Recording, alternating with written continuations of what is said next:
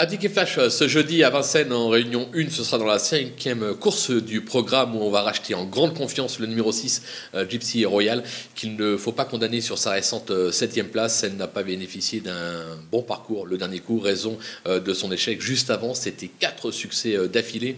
Eric Raffin s'est en tiré la quintessence. Elle sera déférée des quatre. Je pense qu'elle est capable de remettre les compteurs à zéro pour l'occasion et de faire afficher une petite cote. Alors pas du 50 contre 1, mais je pense que ça tourner entre du 6 et du 10 contre 1. Donc on va la tenter tout simplement gagnante et placée.